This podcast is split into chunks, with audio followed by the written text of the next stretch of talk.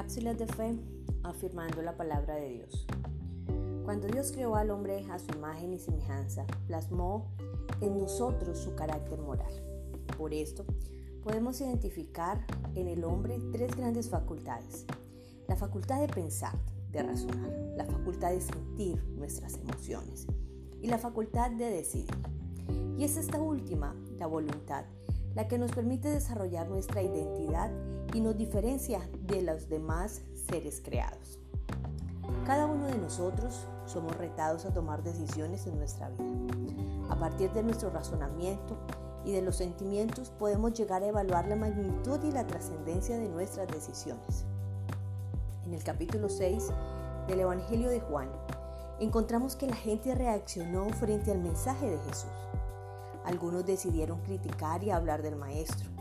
Otros no toleraron las fuertes palabras de confrontación y decidieron apartarse de Jesús. Frente a esto, Jesús ve a sus doce discípulos y les pregunta, ¿y ustedes qué harán? ¿Van a hacer lo mismo? Pedro, movido por el Espíritu, responde, ¿a quién iremos, Señor? Solo tú tienes palabras de vida eterna. Mis amados hermanos, cada uno de nosotros somos libres de escoger.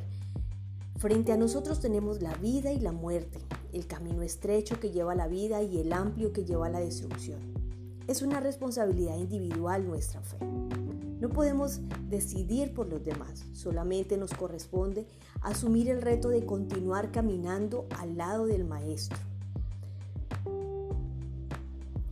Cuando los problemas acechan, cuando los retos de fe se hacen enormes, Aún en medio de eso, recordemos que Jesús es el camino, que Jesús es el único que nos lleva al Padre y en Él tenemos palabras de vida, de vida eterna.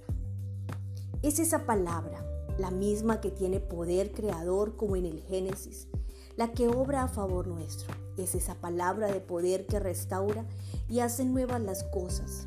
Solamente la encontramos en Jesús. Busquemos al Señor escuchemos su voz y mantengamos la fe, la mirada en Él. Que todos los días podamos decidir seguir a Cristo y continuar en su camino de santidad. Te deseo un feliz día, lleno de bendiciones para ti y tu familia. Ministerio Casa del Padre.